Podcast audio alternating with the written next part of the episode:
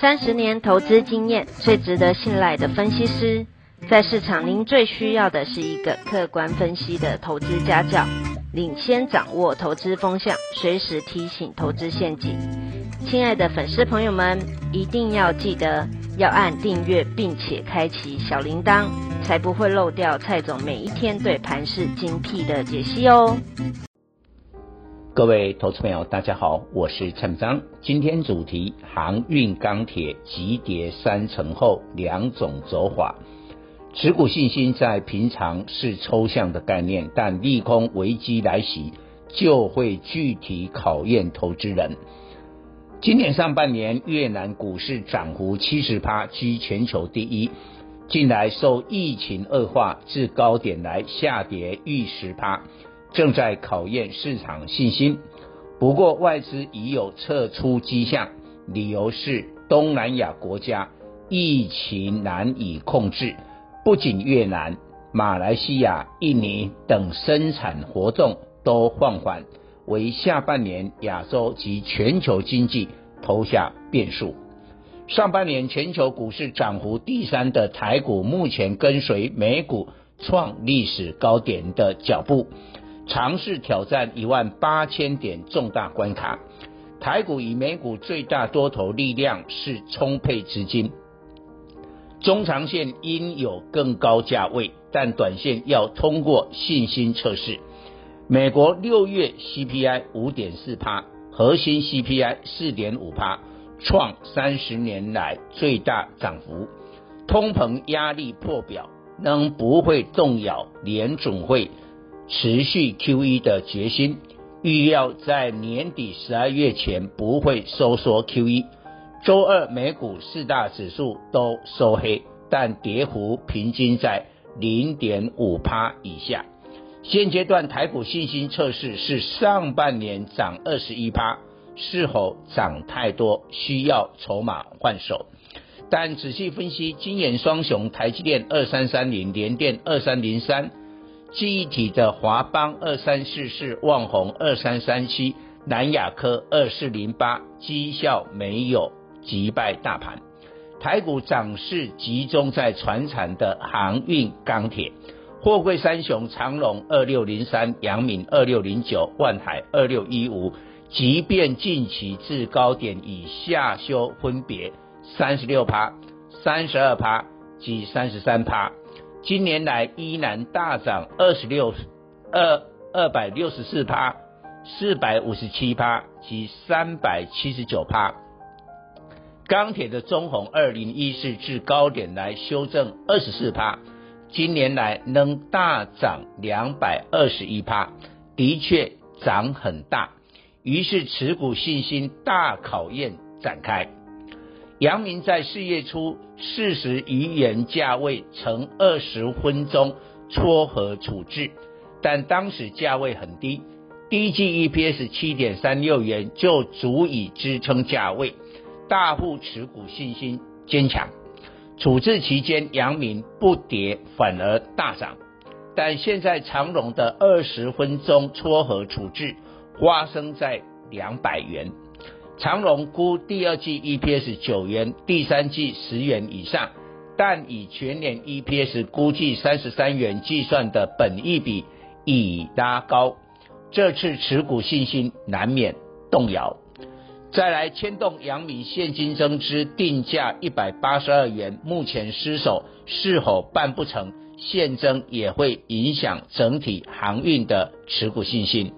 在关键时刻要用大户的角度看股价波动，货柜三雄价位最高而股本最小的万海周三盘中翻红，大户用意给予阳明向上比价空间，目的是阳明现增顺利完成，剩下长荣到下周二处置期结束，拿掉捆龙锁，买盘不请自来。台航二六一七、裕民二六零六近来召开股东会，都释出散装轮景气今年大好的讯息。中国爆买美国玉米，推升租金大涨。中型船租金三个月来飙升逾一倍，较去年同期大涨一点六倍，创十一年新高。不过，同样散装轮的世维航五六零八、惠阳 KY 二六三七、台航、中航二六一二等，今年来股价狂涨一百至三百趴，近来至高点也普遍修正三十趴。周三有特定买盘点火，股本不到二十亿元的中航拉到涨停。显然用意在于提振散装轮持股信心，很多人都担心航运钢铁是否尖头反转，股价一路走跌。假如当前台股就是天花板，未来不再有高点，今年涨最凶的航运钢铁就危险。可是看灰电子的权值股台塑四宝交出史上最强上半年财报。合计大赚一千三百亿元，其中南亚一三零三上半年 EPS 五元，全年估八元，本益比仅十倍，股价稳如泰山。金控双雄的国泰金二八八二、富邦金二八八一，上半年 EPS 分别逾六元及八元，股价有强劲基本面支撑。差别在于台塑四宝、金控双雄今年远不如航运钢铁热门，不是大户进出的对象。但台塑四宝、金控双雄再加上金元双雄的走稳，说明台股不会反转结束多头行情。于是航运钢铁本波快速修正后还有行情，有两种走法。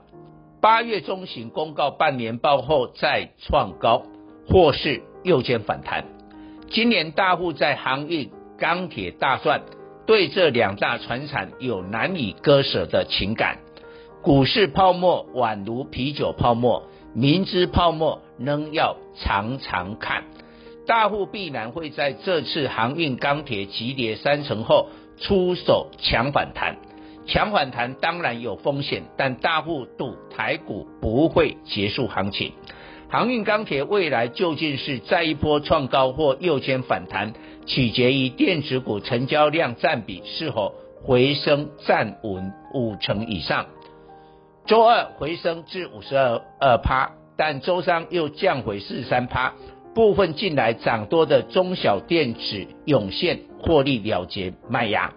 必须观察周四台积电法说会结果。台积电今年初创六百七十九元天价后，整理长达半年。如果法说的第三季财测营收季增逾十趴，台积电渴望带领电子股真正重返主流。去年台积电第三季营收季增十四点七趴，但当时有远距商机。今年第三季营收季增十趴。就是不错的展望。如果电子股成交占比逾五成，不代表传产股就遭资金排挤，一败涂地。今年不同去年，今年传产的获利远超过去年。长荣估计今年狂赚一千七百亿元，比红海二三一七估计赚进的一千两百亿元多出五百亿元。中钢二零零二估计今年赚七百亿元，比联电赚的五百亿元多出两百亿元。不比不知道，传产今年这种赚钱不是年年有，因此未来电子与传产形成台股双主流的可能性较大。传产与电子双主流就有不同的组合。台积电即便法说会有利多，但股价已提前反应。带领大盘攻克一万八千点后将休息，变成跌升的航运钢铁，加上中小电子成下阶段主流，而近来以车用电子为主的中小电子波段涨幅已大，可望轮到另一批中小电子表现，尤其是半年报 EPS 较好的个股。以上报告。本公司与所推荐分析之个别有价证券无不当之财务利益关系。本节目资料仅供参考，投资人应独立判断、审慎评估并自负投资风险。